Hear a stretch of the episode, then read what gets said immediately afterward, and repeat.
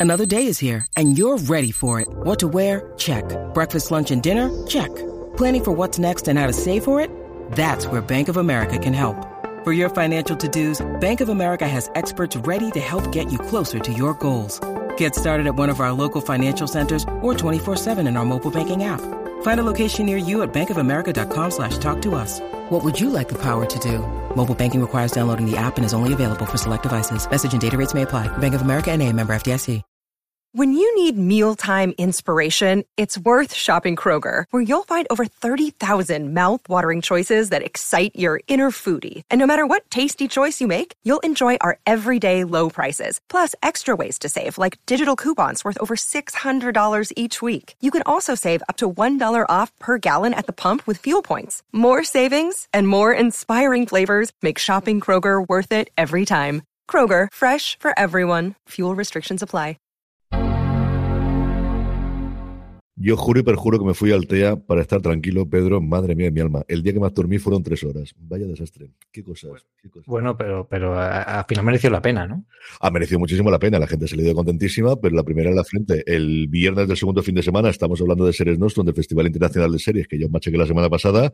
¿O habéis visto las noticias aquel tren viniendo de Madrid que se quedó tirado en medio de Castilla-La Mancha? El tuyo cuatro de mis invitados venían en el tren ese. Oh, Tenían que llegar a Alicante a las siete y media de la tarde, llegaron a Alicante a las una y media de la mañana y menos mal que les pude coger un Cabify para subirlos al TEA porque cuando llegaron había como 80 personas esperando coger un taxi a esas horas de la madrugada.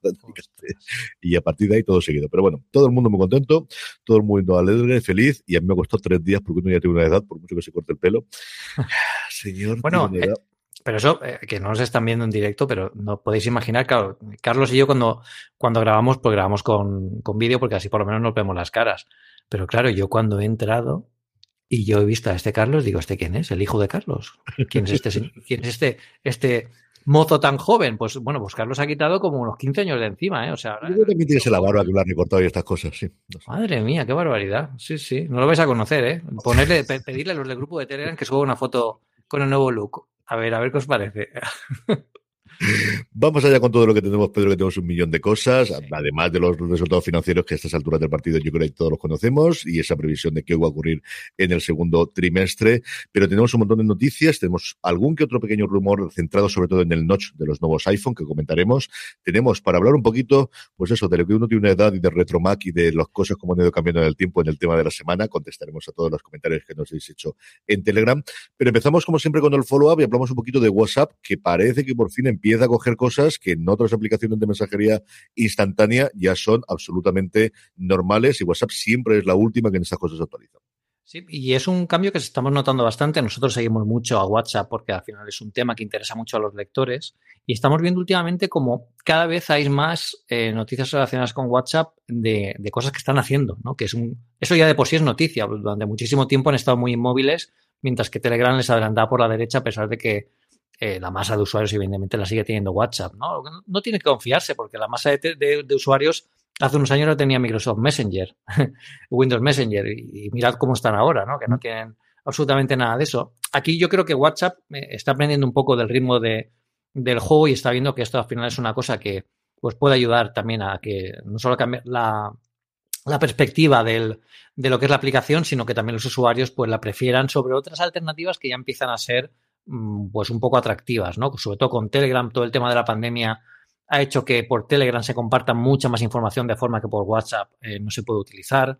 El tema de la seguridad, yo creo que WhatsApp aquí contraatacó bien, poniendo en cada, en cada, explicando que WhatsApp también hace un sistema de, de encriptado similar al que, al que tiene Telegram. Es decir, se están poniendo un poco las pilas y yo creo que ya les, ya les va bien eh, porque, porque, bueno, pues tienen, tienen su tema. Yo, yo discutí una vez con el creador de WhatsApp, eso no sé si...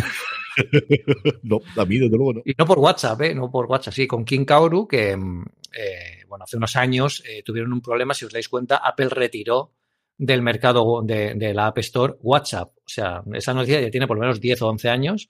La retiró del mercado directamente, la quiso quitar. Eh, entonces, eh, bueno, era por temas de que en aquel momento WhatsApp estaba haciendo cambios en la aplicación que la hacían más insegura, ¿no? Para, para que fuera, para que sea más corto de explicar.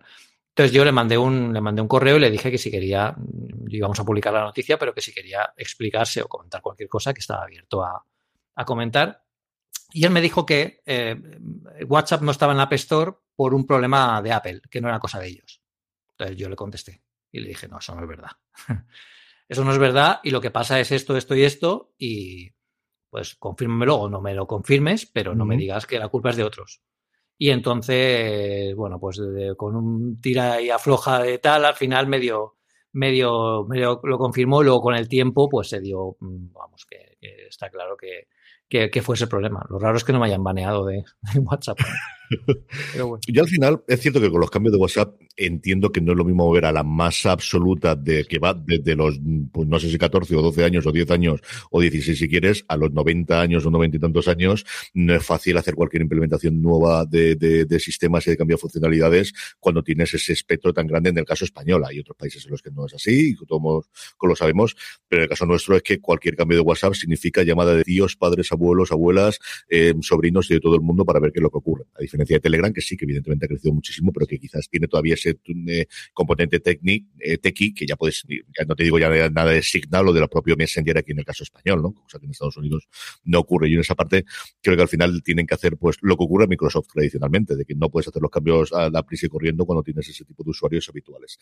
Hablemos un poquito de Safari, que a mí me tiene por la calle de la amargura en el, en el ordenador y también tenéis una cosa bastante interesante para el cierre automático de las pestañas que tenemos en nuestros dispositivos móviles y una forma para hacerlo. Mm, cuéntanoslo, Pedro, y luego te digo yo lo que me parece este tipo de cosas. Sí, a mí, bueno, Safari está dando mucho, de hecho en el grupo de Telegram lo hemos comentado alguna vez, está dando algunos problemas.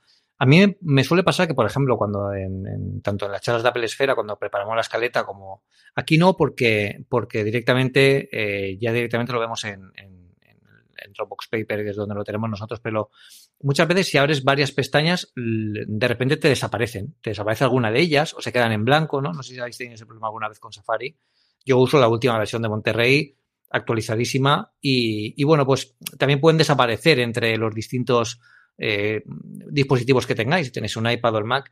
Aquí hemos publicado una solución que, bueno, estuvimos dándole un poco de vueltas porque aquí en el equipo tenía también problemas y David eh, contó un poco cómo evitar este cerrado automático de pestañas en el, en el iPhone y el, y el, iPad y dónde está la opción para, para, evitar que pase, ¿no? Porque al final es un, como una, una especie de cierre que tiene el sistema operativo y, y, también, pues bueno, pues que hay algunas que cerramos sin querer, pues que también eh, podamos evitarlo, ¿no? Donde está cada una de las opciones.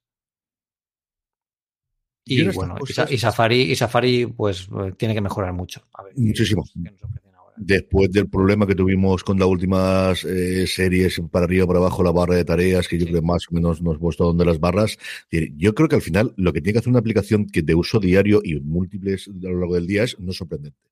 O sea, yo si mm, lo que no quiero es que me desaparezcan. Yo que, que prefiero que las ventanas desaparezcan o no.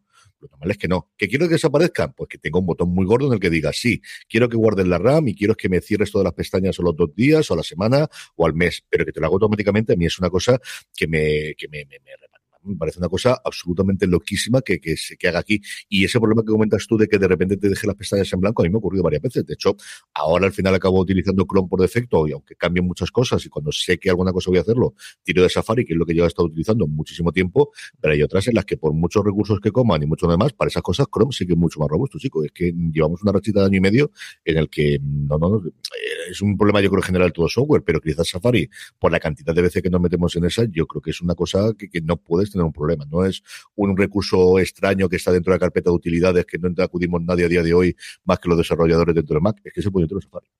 Sí, sí, sí. Y es algo que tienen que, tienen que mejorar. Yo creo que estamos entrando también en una espiral de que los navegadores, bueno, hubo una actualización importante de Safari con, con las últimas versiones. Ahora queremos ganar estabilidad, sobre todo es decir, oye, no toquéis más esto. Hoy me he descargado yo, yo Firefox eh, porque el, el, editor que tenemos en, en, Apple Esfera, el editor de, de, Markdown que tenemos, funciona muy bien en Firefox. Bueno, mm. utilizo para eso y así lo tengo un poco separado. Oye, tiene muy buena pinta. Pero al final es, ostras, tampoco innovéis tanto. Es decir, vamos a usar las cosas sencillas. No me, no me, no, no me hagas, no, no, pienses cosas por mí. Porque además, el navegador, quieras que no, es una cosa como súper personal. Yo he conocido gente que cuando le he dicho, oye, pero esto pa, pa, guárdatelo en marcadores, ¿no? En favoritos, dice, ¿para qué? Yo lo dejo abierto. Sí. Entonces, claro, esta gente que lo deja abierto, cuando vaya a buscarlo, pues no va a estar, porque lo cierra automáticamente Safari al cabo de un tiempo, ¿no? Bueno, pues esto es lo que hay que evitar.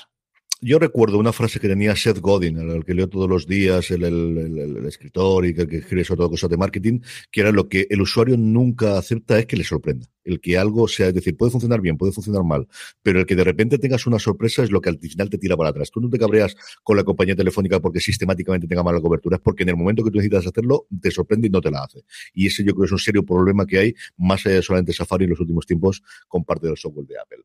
Por último, yo ni conduzco ni tengo Android, pero para eso tengo a Pedro, para que me hable de estas cosas y me diga por qué los conductores que utilizáis Android, Pedro, mm, funcionáis mejores. Y ya está, y sois mejores que los de iPhone.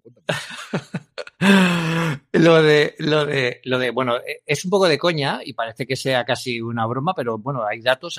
Eduardo ha publicado un artículo en Apple Esfera donde una agencia aseguradora de Estados Unidos ha sacado ratios de, de conversión y se han dado cuenta que la gente que a lo mejor no tiene por qué, eh, por, qué tener correlación, ¿no? Pero bueno, han dicho que porque la gente de Android pues tiene menos accidente que la de iPhone. Es un poco que, es muy bueno porque dicen, mira, pasa esto porque por el, muestreo que hemos hecho, el universo de muestras y tal que tenemos, ha pasado esto, pero no sabemos explicarlo, no sabemos por qué. Entonces, claro, pues esto también puede ser un poco aleatorio, un poco en plan coña. De hecho, la publicación, evidentemente, de eso era en plan coña, no, no quiere decir que los demás vayamos como locos, Em, eh, Eduardo decía, quizás a lo mejor es porque el espectro de, la gente de iPhone es más joven. Y yo digo, ¿más joven la de iPhone? A mí no me cuadra eso. Al final el iPhone, pues para tener un iPhone, pues tienes que tener cierto eh, poder adquisitivo, porque un, Android está muy al alcance casi de cualquiera, porque hay Androids muy baratos, ¿no? Entonces deberían haber más, ¿no? Por, ese, por esa regla de tres. Pero bueno, es curioso que, que saquen esto yo no sé si es porque mientras estamos conduciendo vamos mirando el iPhone, cosa que ya no debéis hacer, bueno, ni antes tampoco, pero ahora menos. Eh, no sé, es, una cosa, es una cosa curiosa, pero no, sé si CarPlay aquí ha ayudado o no ha ayudado en esto, que también puede ser, ¿eh? porque fijaos que CarPlay, eh, al tenerlo en los, en, los, en los coches, pues interactuamos más con la pantalla, ¿no? Android Ahora con el Android Auto ha vuelto a renacer ahora hace poco y hasta ahora estaba un poco capado, ¿no? Y la gente quizás no lo utiliza tanto como, como CarPlay, ¿no? Quizá la gente de Android no utiliza tanto el, teléfono mientras conduce, de, de, las formas legales me refiero, y a lo mejor es por eso. No sé, es curioso, pero bueno, pero la, noticia tiene, tu, tiene su para que, bueno, esta es una noticia de cuñado total, ¿no? Que tenga cuñado en la comida de, del domingo y te diga, los de iPhone conducir mal, ¿eh? El título es maravilloso, desde luego, y, aquí ya, mm, por tendencia profesional, es que me gustaría empezar a meter ahí y evidentemente no puedes sacarlos. Lo que tienes son los datos, el cómo se puede extrapolar en otros países, pero aquí hay miga, de nuevo para investigar y es una cosa curiosísima porque hay diferencias relativamente significativas. No es que sea el doble, entenderme. Miren los datos que lo tenéis todos en el artículo de Pelefera, no es eso, pero sí que existen esas diferencias y además en las cinco o seis variables que ellos analizan en todas sistemáticamente, que no es una que compense con la otra, que son cosas curiosas.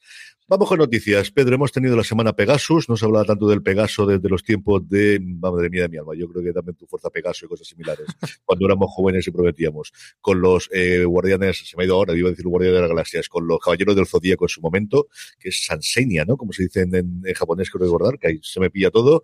Vaya semanita de Pegasus llevamos del gobierno para abajo, todo el mundo es espiado y evidentemente la pregunta es, ¿y nosotros qué? Mm, hombre, yo creo que espero que nuestros oyentes son muy importantes y alguno de ellos tenga la posibilidad de esto, pero esto de Pegasus es una cosa muy concreta, muy detallada para personalidades y que además cuesta mucha pasta el poder hacerlo. Sí, bueno, técnicamente no vamos a entrar aquí, hay un hilo de Twitter increíble, porque hay un, eh, bueno, se analizó por parte incluso de ingenieros de, de, Google cómo se infectaba en iOS, que es prácticamente el state of the art de la, de la, de la tecnología ahora mismo. O sea, es, es, absolutamente alucinante cómo se puede conseguir algo así en el, en, y cómo lo hace, ¿no? O sea, es un nivel de sofisticación que no se había visto hasta ahora porque utiliza, para que os hagáis una idea, muchas de las, muchas de las, em, de las capacidades automáticas simplemente por recibir una, una, una notificación o una imagen en concreto y ya directamente, o sea, no, tienes, no hace falta ni que pulses en nada, o sea, es, es, es brutal. Y para ello utiliza muchos exploits que lo que, bueno, eh, cuando el, sistema operativo recupera una imagen, al final no tenemos que olvidar que las imágenes no dejan de ser una, una secuencia digital y esa secuencia digital contiene, pues, bueno, pues indica, indicaciones, o sea, propiedades, bueno, pues en base combinando muchas cosas y una, una, una fórmula muy compleja, pues se pueden activar, se puede activar una puerta trasera que permite que, remotamente se pueda hacer todo eso. Ahora, eso sí, olvidaos de que os infecten con Pegasus, eh, porque ya hemos visto algún caso de, madre mía, creo que estoy infectado con Pegasus. No vas a estar infectado con Pegasus. ¿Por qué? Muy sencillo. Pegasus va por licencias. Es decir, si tú quieres infectar a alguien con Pegasus, tienes que pagar una licencia de 3 millones de dólares por, por uso. Es decir, yo voy a, mandarte un ataque a ti, Carlos, eh, y ya pago 3 millones de dólares. Si yo te mando el ataque y ese ataque, por lo que sea, no funciona, lo siento, pero has perdido la oportunidad. O sea, no es que yo lo use hasta que te, hasta que te dé acceso, hasta tener acceso a, a tu información. Es decir, es lanzar el ataque. Lanzo el ataque. Si tú no respondes a ese ataque o directamente no, o cuando tú lo coges por lo que sea, por el sistema operativo, porque Apple actualiza los sistemas operativos mucho, de hecho las últimas actualizaciones de seguridad han sido por esto, eh, se ha bloqueado alguno de los exploits que se utilizan para poder tomar el control del móvil, eh, pues mm, has perdido el dinero y has perdido la oportunidad. Por lo tanto, mm, es, bueno, igual sois muy importantes, pero no creo que, se, se, utilice esto para espiar pues, a, gente que esté fuera de la órbita de gobiernos eh, y demás. Eh, que esto para una personalidad así, pues incluso sale barata. O sea que sí que puede infectarse. Eh, por favor, no penséis que por ser un, un, un, iPhone esto no pasa, porque esto al final es un agujero de seguridad. Esto no es un virus, es un agujero de seguridad que está aprovechado de forma súper ingeniosa. Y, y bueno, pues puede pasar, tengas un iPhone o tengas, o tengas un Android. Lo que pasa que es tan sofisticado que, que no está al alcance de cualquiera a nivel económico y tampoco, y a nivel técnico también es muy complejo. Ah, es una compañía que se creó para, para venderlo a servicios secretos de gobiernos y sabíamos el funcionamiento. Yo recuerdo en Estados Unidos se puso de moda al año y medio, dos años. De hecho, estaban persiguiéndola a nivel legal y no estaba nada claro. No recuerdo cuál era el nombre propio de la compañía. Los tres millones que ha dicho Pedro, yo creo que lo que costaba el de empezar a trabajar con ellos y luego cobraban por cada uno de los ¿cuál es más, ¿eh? ¿Cuál es más? No, yo lo que estoy mirando en el artículo vuestro es que eh, se hablaba de unos 100 mil dólares aproximadamente por cada uno de los encargos que tenía una vez que ya trabajamos con ellos. Pero al final, claro, es que sus clientes eran, pues si hay 196 países en el mundo, pues esos son los que tienes aproximadamente para poder funcionar.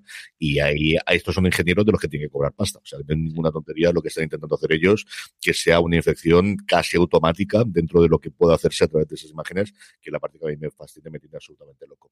Pasamos de Pegasus y los gobiernos a otro tipo de gobierno que es la Unión Europea, que sigue ayudando a todos sus conciudadanos. Ya no tenemos suficientes con las cookies, ya tenemos suficientes con que nos quieren el cable, ahora también en el, NFC, no es cosa que funcione bien Apple Pay y no podemos hacerlo. De verdad, metiendo un contento en la Unión Europea últimamente que pagué. Sí, aquí también hay un poco de, de, confusión porque el NFC en, el iPhone se puede utilizar por desarrolladores. De hecho, aquí en Barcelona tenemos la aplicación de, del TMB, eh, del Transporte Metropolitano de, de Barcelona, que eh, podemos utilizar la aplicación para acercar la tarjeta con NFC que ha salido nueva, la T-Mobilitat, y vemos la, la, información que tiene, podemos cargarla y demás. O sea, se puede utilizar. Aquí lo que dice la Unión Europea es que eh, se utilicen aplicaciones de pago, que es lo que Apple no deja. Entonces Apple dice, esto es mala idea, va a tener mucho, muchos agujeros de seguridad, mm, eh, eh, puede ser un problema, lo que tú quieras. Yo aquí creo que Apple no tiene razón. Es decir, estamos en 2022, hay tecnologías para evitar el fraude, se pueden hacer protocolos, Apple puede poner sus propios requisitos, pero no cerrarse en banda, porque al final el problema de lo que quiere la Unión Europea es que no se cierren en banda. Es decir, ellos, si viene un desarrollador y te dice, oye, yo quiero poner este sistema de pagos en mi app por, NFC. Muy bien, de acuerdo. Estos son los requerimientos. ¿Los cumples? Si no los cumples, no lo vas a tener. Y eso se puede demostrar delante de la Unión Europea. Es decir, yo aquí Apple creo que no debería haberse, haber dicho que no, sino que tendría. Es decir, no. Eh, mira, yo he trabajado con ingleses con, con, con, durante muchísimo tiempo y los ingleses yo me di cuenta que nunca te dicen que no. Lo que pasa es que te dicen, ¿esto lo puedes, lo puedes tener? Oh, sí, sí, por supuesto, lo puedo tener sin problemas. Vale, ¿cuándo lo vas a tener y cuánto cuesta? Eh, y te dicen, bueno, pues lo voy a tener dentro de cinco años y cuesta tres millones de libras. Y dices tú, vale, pues no lo vas a hacer. y eso es un no a la inglesa. Pues aquí es igual, ¿no? Ponérselo difícil o ponérselo con los requerimientos que realmente necesitas o que tú ves que pueden tener un problema y a partir de ahí para adelante, ¿no? Pero bueno, eh, aquí creo que la Unión Europea en cierto sentido sí que tiene razón. Es decir, si no, Apple se puede meter otra vez en el oscuro juego del monopolio con los sistemas de pagos. Mm. Y aquí es un terreno pantanoso y muy peligroso porque hay muchos lobbies interesados en que esto, en que esto no pase. Entonces, mmm, tendrían que llevar cuidado. Y por lo menos, mm, no solo para ser bueno, sino también parecerlo. Es decir, oye, pues hacerlo de esta forma y no dejar que, que pase no decir que no de banda porque parece que al final no quieras porque tú no quieres, que a lo mejor es verdad, pero bueno, pues justifícalo. Yo aquí tengo dos cosas. Una es, eh, eh, recientemente, controlando en el Consum, que antes yo cuando vivía en Torrellón no compraba mucho allí, pero ahora que estoy en el Alteta aquí no tenemos Consum, pero de vez en cuando paso por alguno por Elche, por Alicante, por allí. Yo soy muy fan del Consum. Cuando fui a, yo un saludo a los jefes del Consum, que seguro. Cuando Fui allí y a llevar los cupones me dijo, no, no hace falta que me saques esto porque si lo tienes por NFC directamente te lo detecta. Y se ve que tiene que haber alguna forma, y yo no sé si con la aplicación de Android, de que te detecte actualmente los cupones porque yo no fui capaz de hacerlo con el iPhone. Tampoco da mucho caso. No, no. Yo creo que se equivocó al decírtelo. No, no tiene. Yo tengo, yo soy muy fan de consumo, me gusta mucho ese, ese, supermercado, hipermercado. Y, y, no, ellos tienen un sistema de puntos y una aplicación que la verdad la aplicación no, no está mal. Para ser un, una superficie de compras, pues no está nada mal. Eh, y ellos tienen unos cupones dentro de la aplicación. Lo que pasa es que esos cupones, o sea, tú no es que lo acerques para nada, simplemente los enseñas. Tienen, tienen Pero lo que me dijo a mí la cajera es que tienen alguna forma para si lo llevas eso en el móvil, que automáticamente te lo detecte. Pedro, eso es lo que tengo yo, que le digo el número del código y la tarjeta me la escanea y ya está. Pero algo me dijo de esta de no, no hace falta que me lo enseñen ni que me dejes el móvil, porque si lo acercas lo tienes. Pues mira, como tengo un Android cerca, lo voy a probar. vamos a, investigar esa parte. Y luego otra parte, conforme decías todo lo de la tarjeta del metro, me he acordado de las, ¿te acuerdas de las cartas aquellas que vamos a tener las aplicaciones pequeñitas que iban a salir automáticamente de determinados sitios? Y aquello no ha vuelto a salir a ningún lado, ¿eh? Se usa mucho más en Estados Unidos. Lo que pasa es que eso no, eso al final, como se tiene que usar en el sitio, no se ve. Es decir, eh, cuando tú te, acercas, por ejemplo, a un Starbucks o te acercas a una cafetería o una floristería que quieran ver, tú te acercas y entonces en ese punto sí que sale la tarjetita. Sí que es cierto que no se usa tanto como se, como se requiere. Es muy mm. fácil utilizarla, ¿eh? porque al final no deja de ser un control, bueno, HTML5 que se despliega y tal, pero, pero bueno, al final es algo más que, que Apple eh, puso a disposición de la gente si no la usan, pues al final, nada, eh, no, dejó de ser un acelerador por si no quieres, eh, por si no quieres tener que descargarte la aplicación completa. Conferencia de desarrolladores. Por fin tenemos un poquito más de información de esa presencialidad limitada que van a tener en el campus, incluida un nuevo lugar, un nuevo, parece que edificio, pero tenemos poquitas cosas más, que es este centro de desarrolladores que desconocíamos dentro de Apple Park y que parece que va a ser uno de los sitios de punto de encuentro de aquellos que han solicitado entrar y que entrarán en la lotería, igual que con las entradas, para poder ver el vídeo, porque al final eso es lo que vamos a tener dentro de la keynote que tendremos el próximo 6 de junio. Sí, bueno, en el Apple Park cabe como cabe de todo. O sea, ahí pueden tener, ya os dije yo que para enseñarnos el iPod, el iPod no, el, el, HomePod original, yo lo vi dentro del Apple Park en una sala de reuniones que, que, bueno, recreaba un piso de 120 metros cuadrados de Nueva York, con toda la estética, los grifos funcionaban, la cocina funcionaba, tenía electrodomésticos, o sea que allí hay espacio para hacer estas cosas ahí. Yo creo que tendrán, habrán hecho algún tipo de sala, algún tipo de parte especial para poder acoger a cierto grupo de, de ingenieros. Aquí lo que sí que quiero, porque lo, lo, lo, me lo comentaron otro día en otro grupo de Telegram, en, en el de Apelianos. Oye, Pedro, ¿no crees que esta gente que está invitando a Apple al Apple Park es porque a lo mejor les van a enseñar las clases y quieren ya llevar a algunos para que las vean? Hombre, si tienes un proyecto ultra secreto, no invitas a gente al azar, ¿no? Porque para entrar aquí tienes que darte de alta en un sistema de, de, bueno, de un sistema de aleatorio que la el único requerimiento es que seas desarrollador y que estés, o sea, que estés suscrito al programa de desarrollo, no, tiene más requerimientos. Entonces yo creo que aquí Apple ha querido hacer un guiño a, la a lo importante que es la presencialidad de, de, la conferencia de desarrolladores y porque la gente, pues, oye, que vaya al Apple Park, que empiecen ya a verse de nuevo las caras, que empiece a verse movimiento por allí, crear este Developer Center del Apple Park, que me parece genial como idea, también para que en los años venideros que ojalá puedan ser presenciales ya 100%, la gente que de verdad está interesada en esto, a lo mejor directamente la Keynote se hace en, el McKennedy Center de San José, pero luego hay una parte de los talleres que son directamente en el Apple Park, porque al final es allí donde están todos los ingenieros, ¿no? Para no desplazar a todos los ingenieros de Apple a un sitio, pues que vengan ellos al Apple Park, porque seguro que se puede habilitar alguna zona. Yo la última vez que estuve allí vi que estaban construyendo edificios nuevos. O sea que igual es posible que, que, alguno de ellos apartado del Apple Park, aunque cerca de lo que es el campus, eh, lo tengan. Pero bueno, habrá que ver un poco porque los ganadores se, se, comunican el próximo 12 de mayo.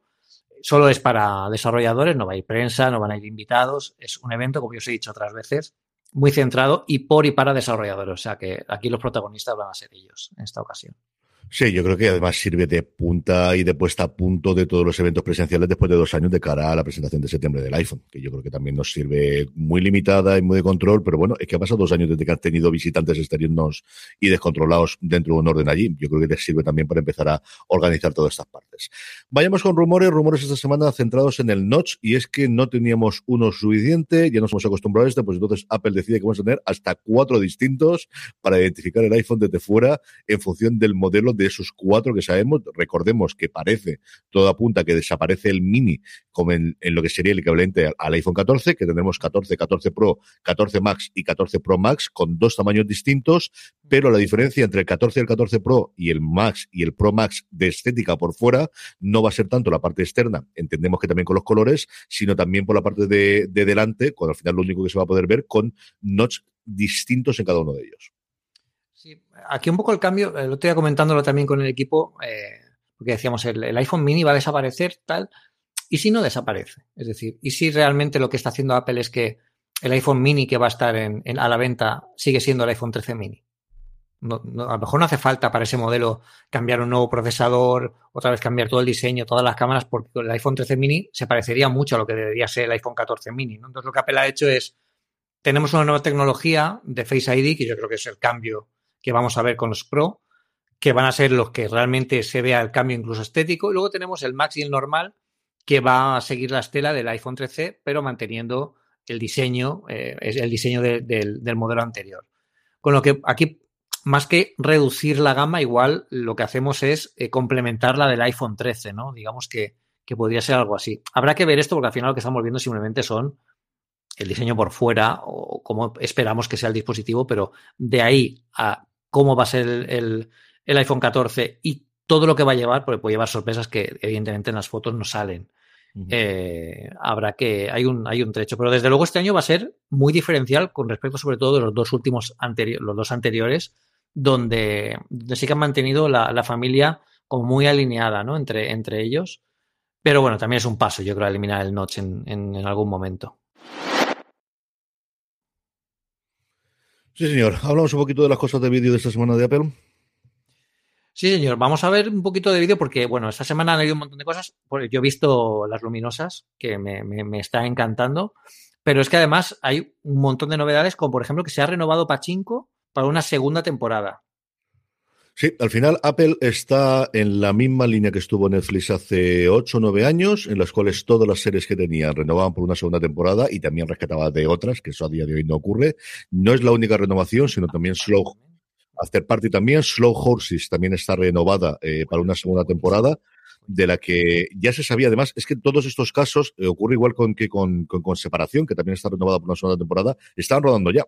Se sabía si te metías en, en, Pro o veías alguno de los tres americanos o veías alguna de las páginas que eh, mm, muestran sobre todo cosas de preproducción y de producción, de reserva de espacios y de solicitud de permisos para rodaje, que ya al final uno se las empieza a saber todas y sabe dónde tiene que mirar, todas y cada una de ellas ya tenían avanzado. Por ejemplo, Separación se tiene que rodar unas fechas muy concretas porque quiero utilizar la nieve del norte de Nueva York, que aquí exactamente igual. Entonces, eh, Pachinko, de hecho, estaban ya empezando con la preproducción y ya ha sido confirmada una segunda temporada. Vamos a ver qué funciona, qué tal funciona todos los semis. yo creo que nosotros es cierto que en nuestro microcosmo de fuera de series, que sabéis que hacemos unos power rankings todas las semanas que votan los, los oyentes y los lectores más asiduos a fuera de series, las series de Apple TV Plus tienen una posición absolutamente privilegiada desde mediados de febrero-marzo. Arrasó Euphoria inicialmente, luego ocupó su puesto separación y ahora llevamos dos semanas en las que el podio, las tres series más votadas son por este orden. Primero Soul Horses, segundo eh, Pachinko y tercero Separación,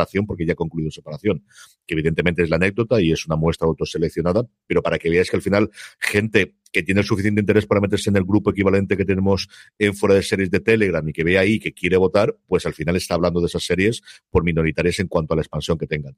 Yo tengo mucha curiosidad por ver qué nominan para los semi, por un lado, porque tienen muchísima, y luego, en el caso de que haya más de una nominada, detrás de cuál va a poner la maquinaria de marketing y de convencer a los académicos eh, Apple llegada al momento, porque al final tienes un montón de interpretaciones, un montón de series potenciales.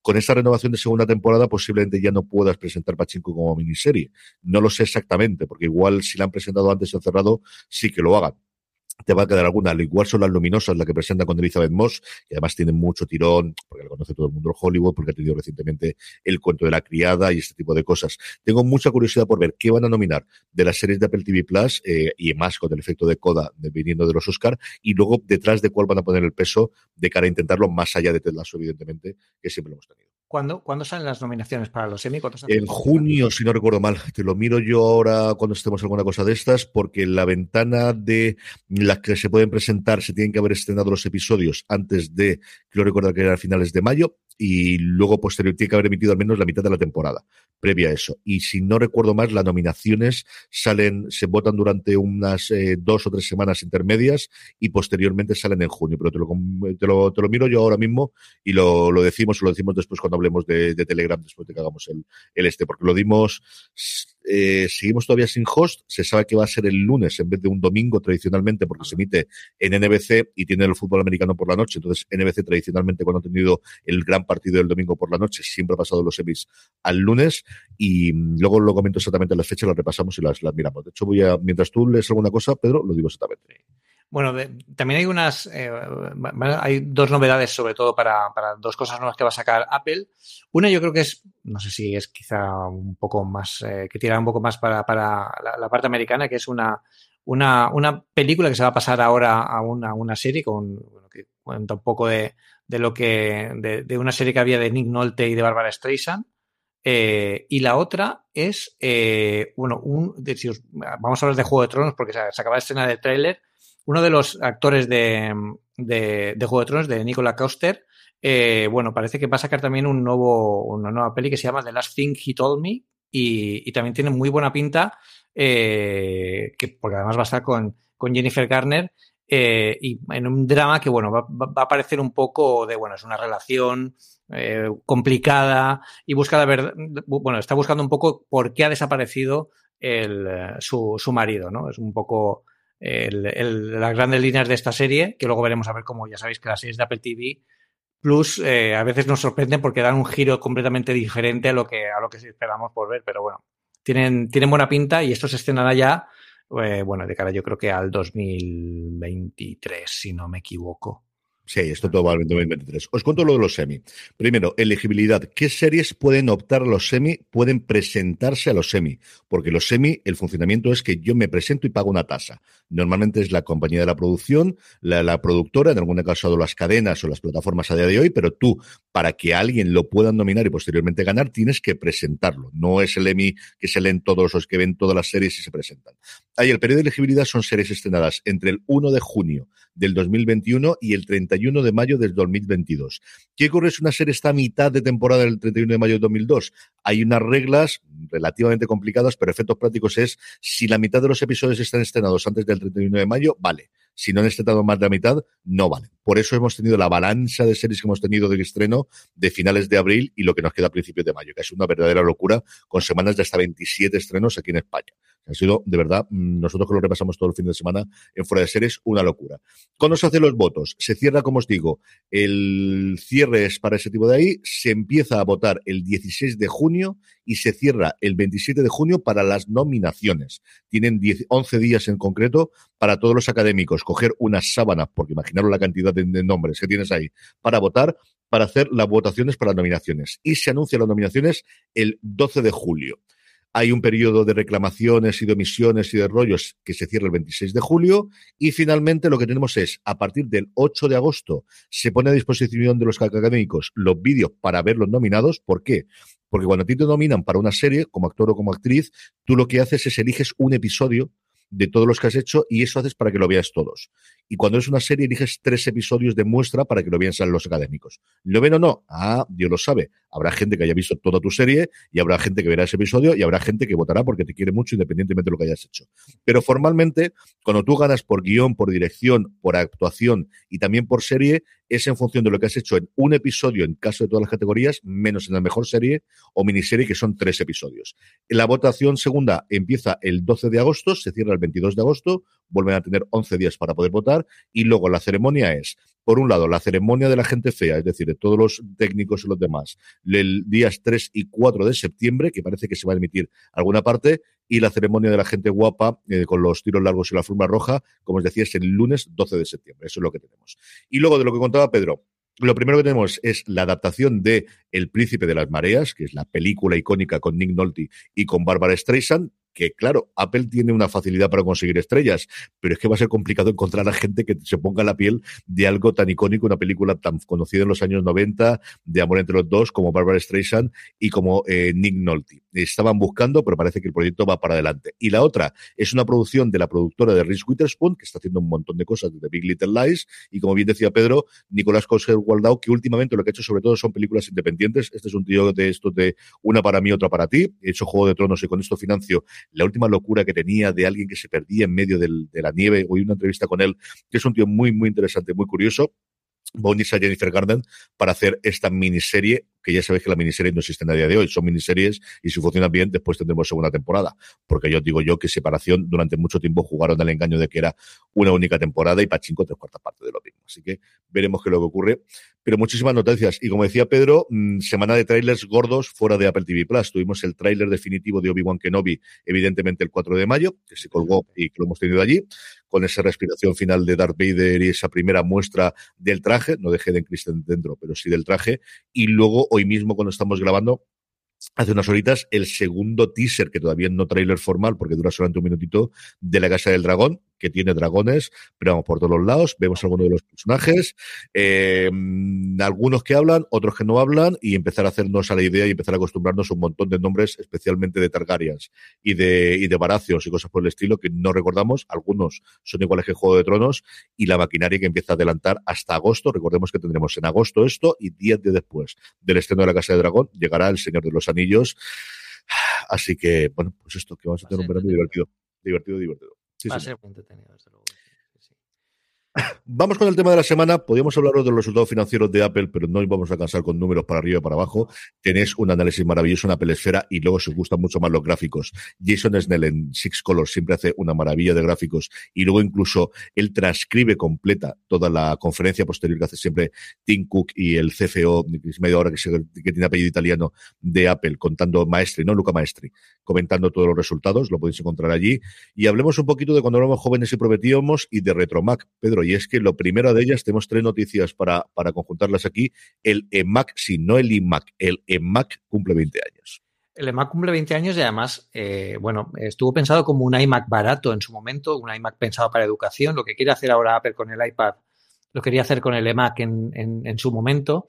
Y fue muy curioso porque fue un objeto que al final salió un poco de las aulas y se metió en las casas porque, bueno, pues al final lo que, lo que decimos, al ser un, un ordenador más barato con características técnicas muy atractivas para la época. Aquí no tenemos que olvidar que físicamente era muy aparente porque tenía una apariencia eh, muy parecida a la que tenían los iMac de tras, translúcidos, ¿no? De colores.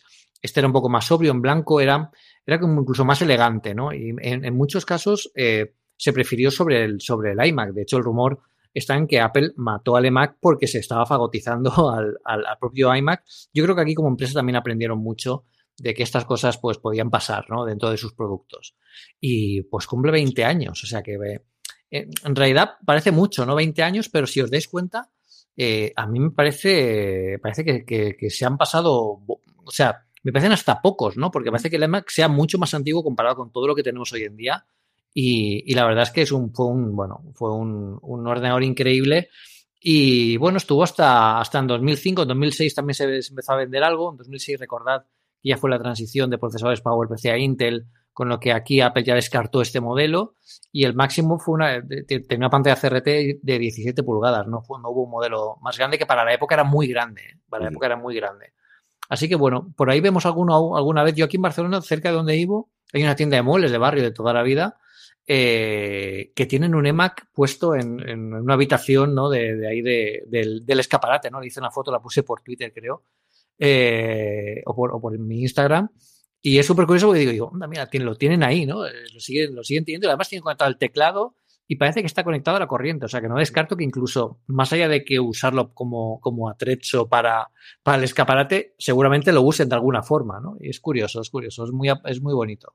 25 kilitos pesaba la broma. O sea, 25 kilos para llevar para arriba o abajo. Yo no he llegado Igual sí he llegado a usarlo, sí que recuerdo verlo, sí que recuerdo en alguno de los lugares que tenía, yo no sé exactamente cómo, para, para la parte, porque la parte de educación aquí menos que en Estados Unidos teníamos, pero alguien pilló alguno y yo recuerdo haber visto desde luego alguno por aquí y haberlo, haberlo trasteado en su momento. Siguiente cosa que tenemos es el misterioso juego del Manquintos original que nadie sabe quién creó. Esto me ha encantado. Sí, sí, sí. Aquí encontramos una cosa en, y es eh, bueno, cuando comenzó todo el tema del Macintosh, claro, la gran novedad era el ratón, ¿no? El, pero el ratón físico, lo que es el dispositivo. Entonces, había mucha mitología dentro del Macintosh, del Computer Home Video Club, ¿no? Que es donde se forjó un poco la idea de Wozniak y Jobs haciendo una máquina diferente y ya completada. Y había mucha mitología de, pues, había mucho juego de Dungeons and Dragons, eh, había muchas, eh, muchas cosas que, que, daban, que, que, eran como, como muy, hacían todo muy misterioso, ¿no? Y un poco se concentraron en, en este juego, que es un juego súper raro. De hecho, es como un Space Invaders con ratones y con, y con queso, ¿no? El queso, digamos que son las, las piezas que, que no puedes destruir y tú tienes que ir dándole con el ratón que va disparando, eh, va disparando las flechas. No, tienes que desintegrar los trocitos de queso, ¿no? sin tocarlos, ¿no? Es súper curioso. El tema es que nadie sabe quién lo hizo, porque hay unas. Eh, el, el, el, se lanzó en 1984 por un juego que dicen que está desarrollado por una, una compañía que me encanta el nombre, que se llama Mark of the Unicorn. Eh, recordad que el Macintosh fue considerado internamente por la compañía como un unicornio, ¿no? Algo legendario que se, que se aspiraba a conseguir, pero que no sabían si iban a poder ser posibles construirlo, menos Jobs. Jobs sabía que sí que iba a, sí que se iba a hacer.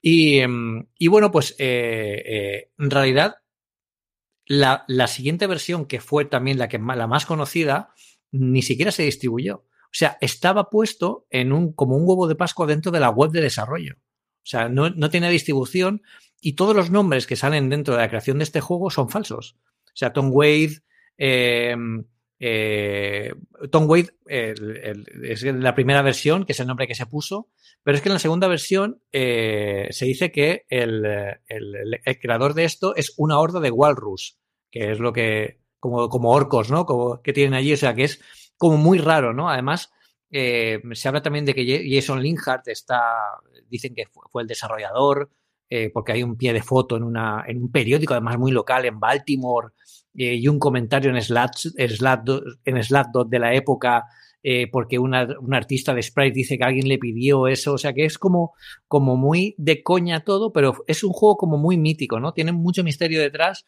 y sobre todo porque el texto donde te explica los juegos, bueno, pues te habla de la forma como, como un reto de que hay algo más detrás del juego, ¿no? sé de hecho, se dice que el juego se ha intentado hacer una. De, de, compilarlo para ver en el código qué es lo que hay, porque seguramente hay alguna coña marinera más del equipo de desarrollo metido dentro del código del juego, o incluso otro juego dentro del juego que esté oculto dentro de él, ¿no? Porque el equipo de aquella época de desarrollo, sabéis que le gustaba.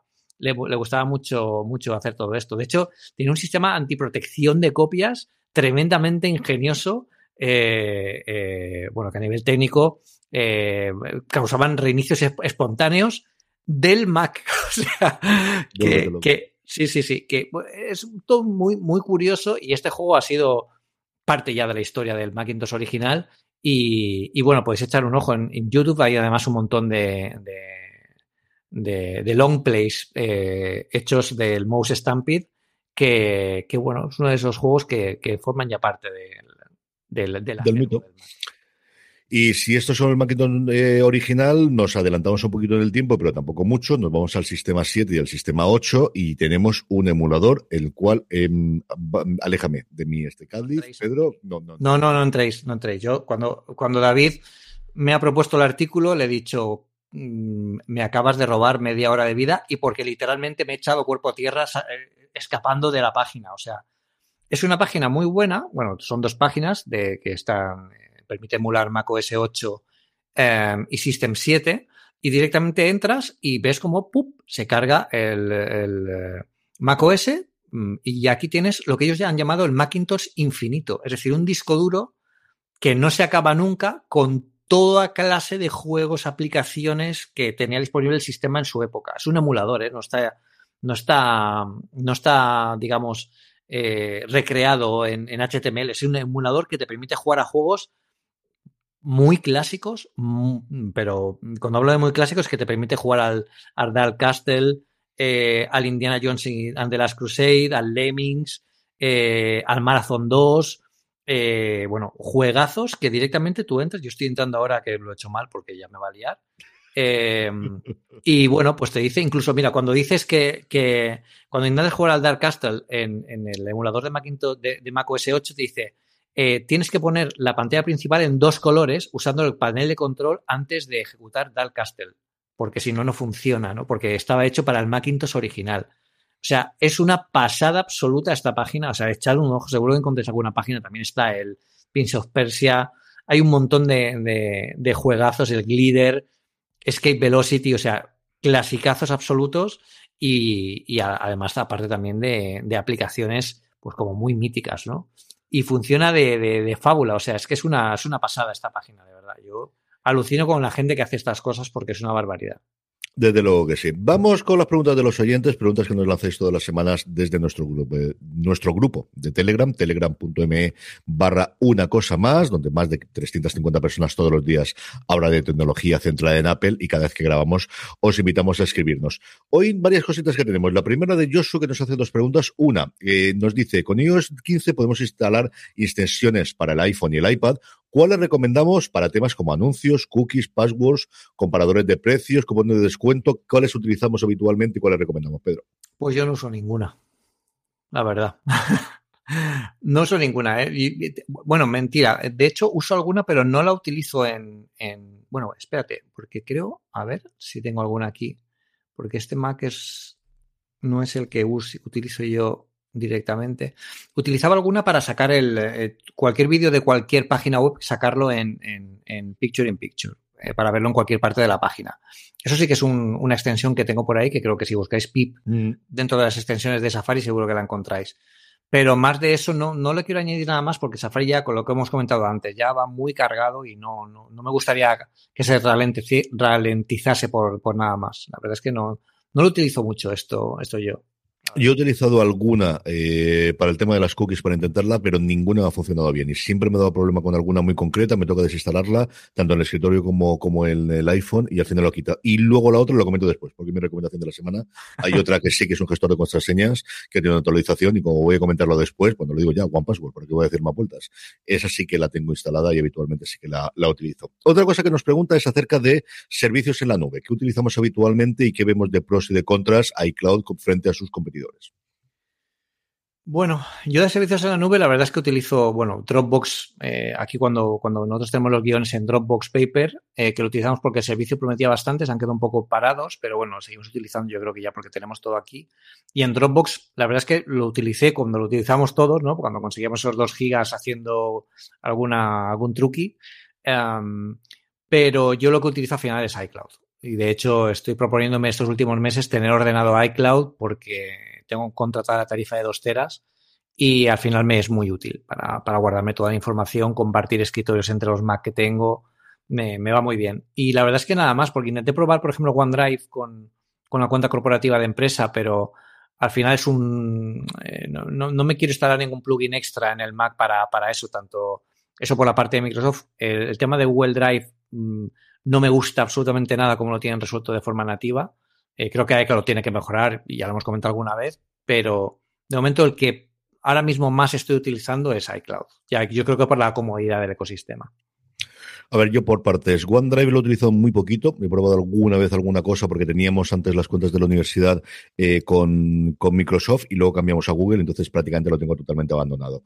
Eh, cosas, el Apple propio directamente y cloud, sí que utilizo, mm, sobre todo para copias de seguridad. Yo tengo también el 2 teras familiar para las copias de seguridad, especialmente del móvil de Lorena, de mi sogra y también del mío. Para eso lo utilizamos mucho. Y en el día a día sí tengo sincronizada la carpeta de escritorio y las carpetas de documentos. Así que lo tengo y también me sirve bastante para poder tenerlo con lo que estoy trabajo, trabajando en el momento.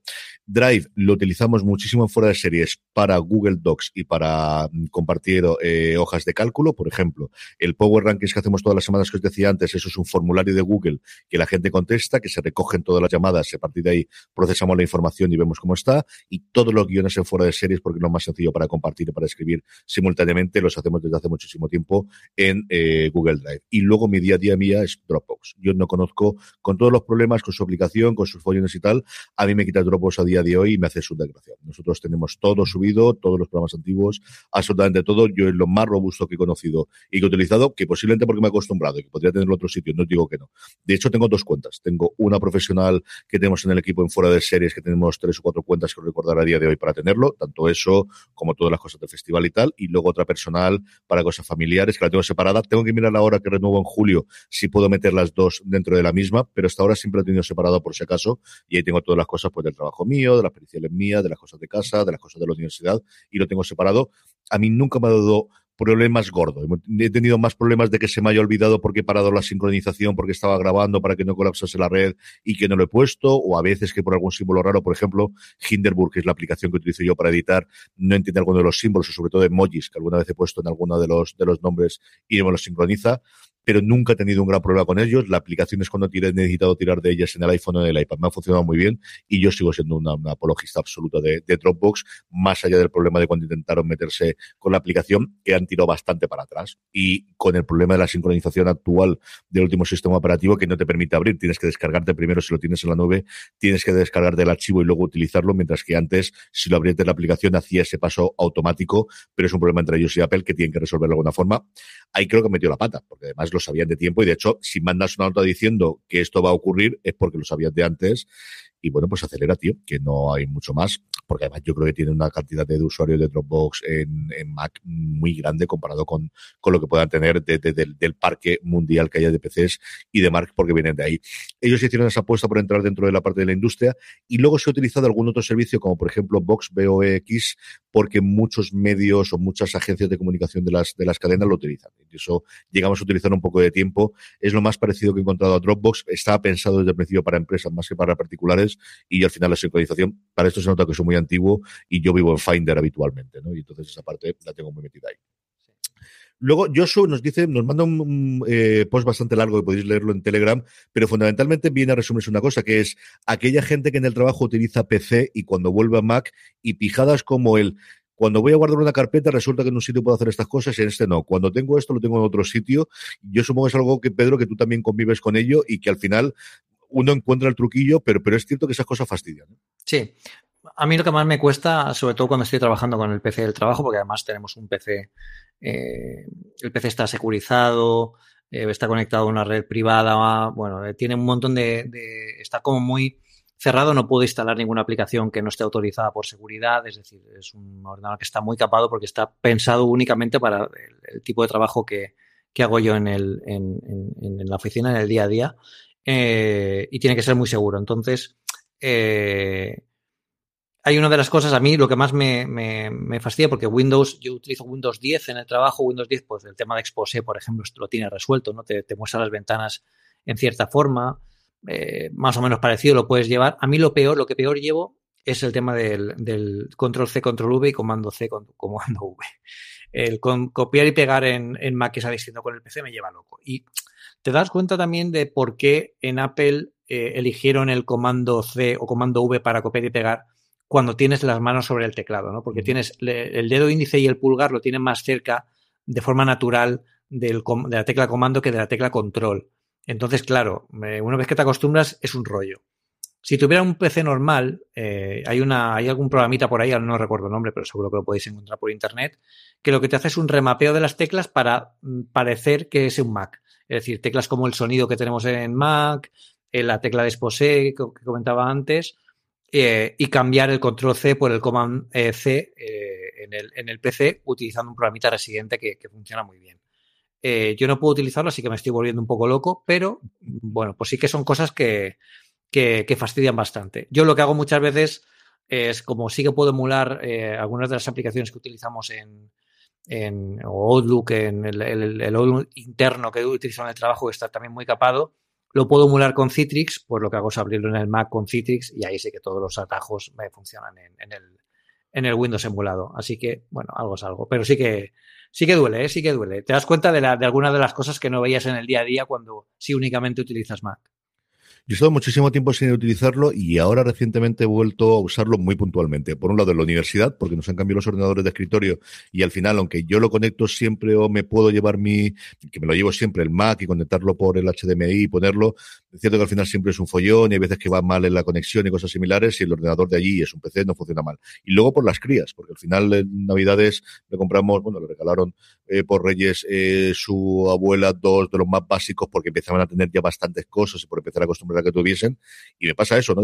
sobre todo con mandos de teclado, de que estás acostumbrado a hacerlo de una determinada forma y ver qué te ocurre. Es una cosa, porque, en fin, que un usuario de PC ha sido bastante, bastante, bastante durante muchísimo tiempo, pero al final, pues eso, la memoria de los, del cuerpo te lleva a hacer estas cosas. Y la última ave nos dice que una duda, ¿Apple no abrió Siri a accesorios altavoces de terceros? ¿Qué pasó con eso? ¿Son el resto de marcas que han pasado o es que Apple aún no lo ha puesto en la práctica? Sí, sí, está abierto y lo puede utilizar cualquier marca, lo que pasa que tienen que utilizarlo. Yo creo que Sonos sí que lo utiliza en, dentro de, sus, de sus altavoces, eh, pero bueno, tampoco es algo que lo, que, lo, que lo expliquen abiertamente, es decir, nadie a nivel comercial no tiene mucho sentido decir estoy utilizando la API de Siri, ¿no? Lo que te dicen es que es compatible o que, o que se puede utilizar en, en cierta forma. Es posible que quizá esto no se haya extendido más porque fuera del ecosistema Apple a lo mejor no les interesa que, que pues tener esta compatibilidad o les cuesta mucho dinero, es lo que comentábamos el otro día. Al final, integrar esto requiere de, un desarrollador o de un ingeniero que sepa lo que está haciendo. A lo mejor en los equipos de desarrollo que tienen para estas marcas no hay nadie con este perfil. Y directamente dicen, pues la inversión que tenemos para integrar esto en las marcas, a lo mejor el, ROI, ¿no? El, retorno que tenemos con esta inversión, pues no nos es útil porque al final el dispositivo funciona igual, aunque no esté mm. en el ecosistema de Apple, y ya está, ¿no? Eh, la explicación puede ser esa. Terminamos como siempre con las recomendaciones. Pedro, ¿qué recomendamos esta semana? Yo tengo aquí una maravilla.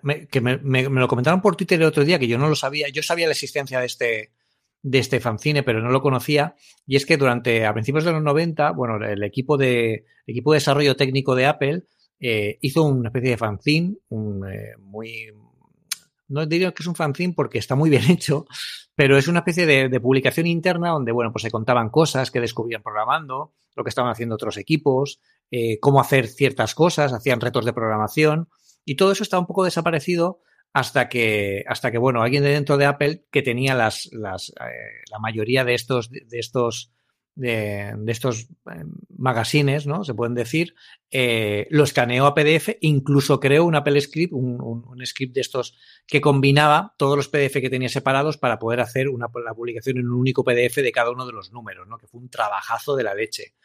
Bueno, pues todo esto está completamente gratuito, disponible en la URL que tenéis que, os vamos a dejar en las, en las notas de, este podcast y podéis descargarla de forma completamente gratuita y veréis el cariño y el, conocimiento que ponía la gente, estos desarrolladores en esta época, de todo el mundo Apple y se ven, bueno, pues son casi, es como ver en ámbar parte de la, de la arqueología del desarrollo de Apple de aquella época. O sea, en unos te, contaban cómo funcionaban los, los, hilos dentro del Macintosh, ¿no? Los hilos, me refiero a los threads de, de, ejecución, ¿no? La multitarea, eh, cosas de quick draw, eh, cómo hacer una, eh, cómo hacer una, una, a ver cómo lo digo para que la gente que no sea informática lo entienda, cómo, cómo poder utilizar el, el sistema que permite conectar aplicaciones con, los entornos multitarea, ¿no? Que es el, los primeros pasos antes de conectarlos a una red más grande que podría ser Internet, ¿no? Que en aquel momento era el Max TCP. O sea, hay cosas súper chulas, evidentemente,